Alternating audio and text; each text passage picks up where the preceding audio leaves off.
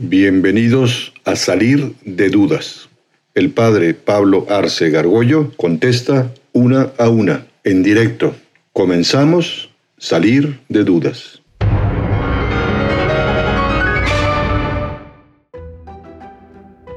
Si una persona es clonada no tiene alma. Mira, el tema de la clonación humana, pues sigue siendo hoy por hoy ciencia ficción por supuesto, porque es un tema mucho más complejo. ¿no?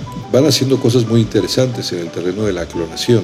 Mientras no toques la vida humana, pues no tiene ningún problema ¿no? el tema de, la clonación. Es decir, hoy, gracias a esos descubrimientos de poder extraer eh, lo, que se llama las células madre, pues da unas posibilidades a la ciencia magníficas, siempre y cuando no sean células madre embrionarias, es decir, que tengan que estar matando criaturas en el seno materno para de ahí sacar las células eh, madre embrionarias.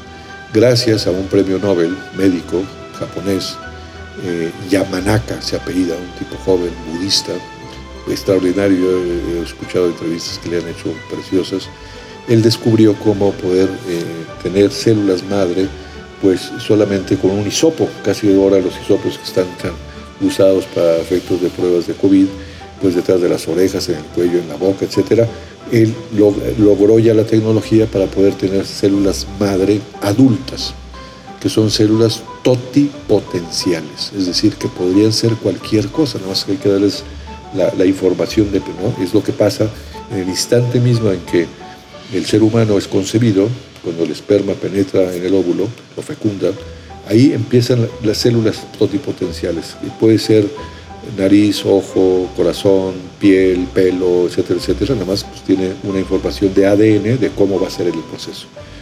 La que ganó el premio Nobel de este año de química, fueron dos médicos, una de, Berkeley, extraordinario, tiene un texto precioso en donde dice, pues nos metimos en un problema, y es muy humilde, dice, eso se puede usar para mucho bien o para mucho mal, pero ojalá y por otro se puedan hacer con células madre adultas, por ejemplo, riñones. ¿no? Se hacen tu riñón para ti, con tu, ya no va haber rechazo. Que se hagan metros de, venas, por ejemplo, ¿no? ¿Eh? Se podría hacer y no tiene ningún problema moral. En el caso del ser humano, pues eh, ya se intentó con animales, está el caso famosísimo primero de Dolly, ¿te acuerdas? Ese, ese eh, borrego que no funcionó porque murió muy pronto lleno de tumores. Es un tema que todavía en el tema de animales vivos clonados no lo han logrado. Es un, es, alguien lo va a intentar hacer, por ejemplo, pues, oye, si yo puedo sacar 100.000 vacas lecheras extraordinarias, pues voy a ser un ganadero espectacular para la leche, ¿no? Y no tiene tampoco, en principio, ningún problema moral. Para el ser humano sigue siendo, para los animales sigue siendo ciencia ficción, para los, para los humanos más. Suponiendo que se lograse algo, el tema del alma es muy complicado porque Dios previó, en la teología católica así lo señala, que a cada ser humano Él infunde un alma espiritual. Cada vez que se da la concepción, independientemente de que sea en una relación matrimonial eh, buena o en un eh, adulterio, o en una eh, violación, incluso Dios dice, si se da esta concepción, yo pongo el alma humana, una a una. Entonces, ¿cómo sería el proceso de la clonación de un ser humano? Pueden lograr de, la faceta eh, físico, química, etcétera, etcétera, ¿no? Pero la parte espiritual, pues es todavía un misterio, ¿no? Yo tengo la impresión de que no se va a lograr eso nunca, porque serían monstruos, ¿no? Es decir, ¿con qué alma? Es decir, lo que no puedes es clonar el alma, puedes clonar todo lo corporal, pero el alma no. No sé si Dios vaya a disponer que si se dan ciertas condiciones espectaculares también va a infundir un alma, pero no, no tengo respuesta porque estamos todavía en ciencia ficción. ¿Cómo mantener un pensamiento positivo eh, en lo que se percibe un ambiente negativo, ¿no? pues la modernidad, ¿no?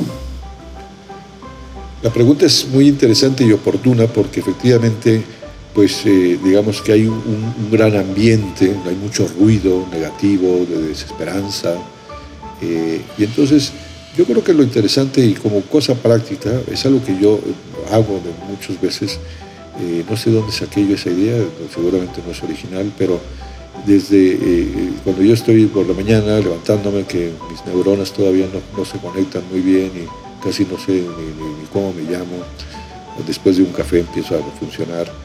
Pero me planteo cuántas cosas en, los, en la media hora que más o menos la levantada, la rasurada, etcétera, cuántas cosas maravillosas tengo. Oye, soy vivo, tengo salud, tengo familia, tengo techo, me puedo eh, bañar, eh, puedo hacer un cafecito sabroso. Es decir, tenemos cosas que hay que estar continuamente diciendo esto, no me lo merezco, o sea, realmente no merecemos nada. Y tenemos todo, se nos ha dado. Y, eso, eso da... Y luego de muchas cosas también la gente anda con muy pesimista, desesperanzada, porque de alguna manera como estamos tan conectados con el mundo y hay gente que está preocupada por qué va a pasar en Estados Unidos, por las elecciones, qué va a pasar en México, en Perú, porque sacaron el presidente, o la economía mundial, o todo el tema de si va a haber vacuna o no va a haber vacuna para el famoso coronavirus pues no, nos toca muchas veces, ¿no? Realmente lo que nos toca es, eh, tenemos que funcionar con círculos concéntricos. Tienes que ser muy bueno en lo que te toca, ¿no? Como persona, eh, eh, aprovechar tus oportunidades. En tu círculo pues están las personas más cercanas, en tu familia, qué haces, cómo las cuidas.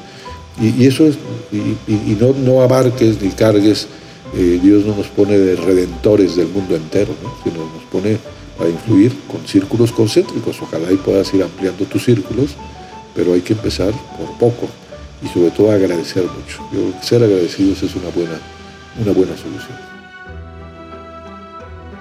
Pero quería preguntar, ¿por qué José como que deja de figurar en la Biblia como en algún punto? José, el esposo de María. La verdad es que conocemos muy poquito. Es, es precioso lo que hace San José porque pues eh, digamos, conocemos muy poquito de su vida y, sin embargo él se prestó como un instrumento maravilloso para ser padre, se llama padre putativo ¿no? este, de Jesús, porque es increíble también que Dios al hacer, querer hacerse hombre, pues no se apareció de repente así como una especie de Superman, ya llegué de los cielos, ¿no? sino que quiere seguir el proceso de todo hombre porque quiere ser hombre en todo, desde el momento de la concepción hasta todo su desarrollo natural. Y claro, para, pues necesita un padre, necesita una madre. Ese es el tema importante. Los hijos necesitan papá y mamá. Por eso el tema pues es fundamental, que todo hijo tiene derecho a padre y madre. Y, José lo que hace es un papel, es dificilísimo, al principio duda, ¿no? porque se entera que María ya está embarazada, ya estaban comprometidos, ya había esponsales para el matrimonio, pero se da cuenta de que hay algo especial y dice, mejor, si, si la denuncia, podrían apedrear a María. Se usaba, ¿no? ¿Eh? Lapidar a la persona porque pues era una persona que fue embarazada sin estar casada, ¿no? Entonces sí juega un papel muy importante. Hay un precioso libro que se llama Los silencios de San José, que es por las poquísimas cosas que sabemos de José, cuánto enseña. Ese es el problema.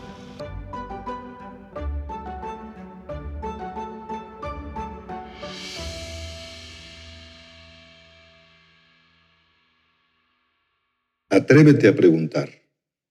Envía tus preguntas por correo electrónico a salir de dudas seguido arroba juandiegonetwork.com.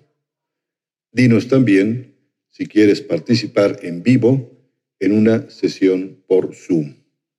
Está claro, hay que salir de dudas.